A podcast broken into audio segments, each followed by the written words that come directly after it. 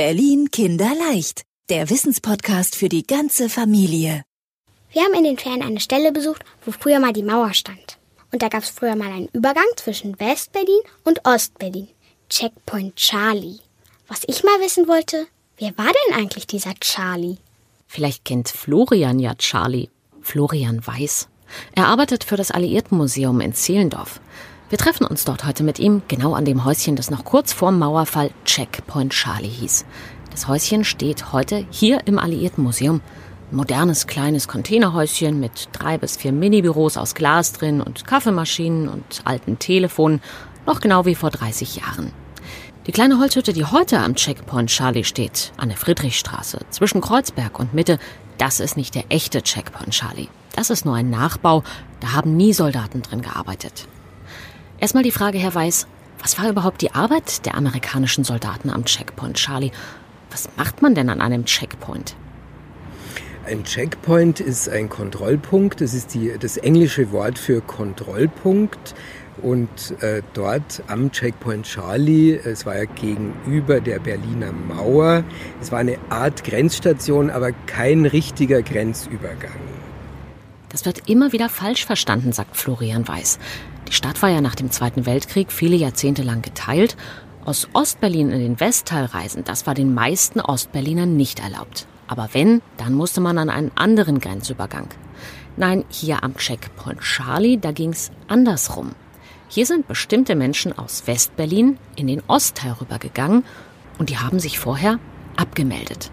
Der Checkpoint Charlie hat aufgepasst, dass die äh, amerikanischen, britischen und französischen Soldaten, ihre Familien und die Diplomaten, ähm, dass die, wenn sie Ostberlin besuchen wollten, äh, auch alle wieder spätestens um Mitternacht äh, nach Hause, also nach Westen zurückkehrten.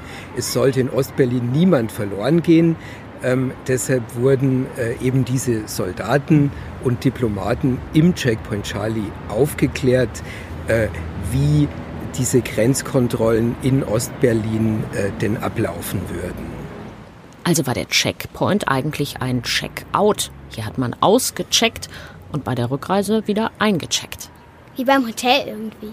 Ja, vor allem für die vielen US-Soldaten, die GIs oder andere Soldaten oder Botschaftsmitarbeiter, die mal nach Ostberlin mussten. Was haben die da gemacht? Ganz unterschiedlich. Manchmal war es ein beruflicher Auftrag, aber viele Soldaten sind auch gerne shoppen gewesen in Ostberlin oder lecker essen oder im Theater. Meist hat auch alles gut geklappt mit dem Grenzübergang am Checkpoint Charlie. Kurz nach dem Mauerbau gab es hier allerdings auch mal eine sehr ernste Situation. Da fuhren auf beiden Seiten Panzer an die Grenze, auf der einen Seite russische, auf der anderen Seite amerikanische und haben sich gegenübergestanden über Stunden, die Kanonenrohre drohend aufeinander gerichtet und in der Mitte das kleine Checkpoint-Häuschen. Am Ende haben sich russische und amerikanische Regierungen zum Glück friedlich geeinigt, sagt Florian Weiß.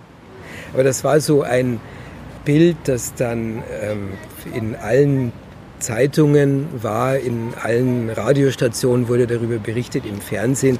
Es war ein ganz großes, wichtiges, schlimmes Ereignis ähm, für die Berliner Nachkriegsgeschichte. Und warum heißt die Stelle nun Checkpoint Charlie?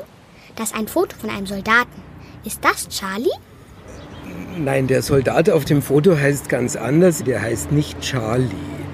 Ähm, ja, wie erklären wir das am besten? Äh, man könnte ja vermuten, dass der Checkpoint, der in der Friedrichstraße stand, äh, dass man den einfach Checkpoint Friedrichstraße oder Checkpoint Friedrich genannt hätte. Hat man aber nicht, sondern man hat ihm lieber eine Nummer gegeben. Genauer gesagt, einen Buchstaben. Aber Charlie ist doch kein Buchstabe. Es gibt ja so eine Buchstabiertafel, Vielleicht habt ihr schon mal gehört, also Großeltern buchstabieren gerne ihren Namen. Meier, ja, wie schreibt man das? Ja, Martha, Anton, Ida, Emil, Richard.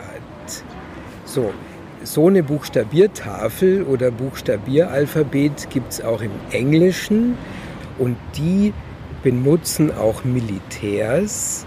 Und da geht jetzt das ABC so, Alpha, Bravo, Charlie und so weiter. Auch Piloten reden so miteinander, damit Buchstaben auch über Funk ganz eindeutig zu verstehen sind, damit man zum Beispiel D und B besser unterscheiden kann. Und da hört man dann auch mal Charlie. Charlie, Bravo, Romeo, Oscar, Whiskey. Und nach diesem System sind die Checkpoints, die Übergänge der Soldaten an der Grenze zum Osten, einfach durchnummeriert worden. Du meinst durchbuchstabiert. Ja, stimmt. Und zwar wurde das folgendermaßen gemacht. Den Checkpoint Alpha gab es schon, den Checkpoint Bravo gab es auch schon. Und dann hat man gesagt, so, das ist jetzt unser dritter Checkpoint. Nach dem Alphabet ist es der Checkpoint C, also nennen wir ihn Checkpoint Charlie. Und während es zum Checkpoint Alpha ganz schön weit war, der war zwischen Niedersachsen und Sachsen-Anhalt, ist Checkpoint Bravo auch gar nicht weit von uns gewesen. Der war an der Avus-Autobahn, wenn man Richtung Potsdam fährt, da wo Berlin endet und Brandenburg beginnt. Und übrigens der amerikanische Soldat auf dem Foto am Checkpoint Charlie, der heißt nicht Charlie, sondern Jeffrey, der wusste lange gar nicht, dass sein Gesicht hier in Berlin rumhängt. Vielleicht gab es ja auch wirklich mal einen Soldaten namens Charlie da im Grenzhäuschen.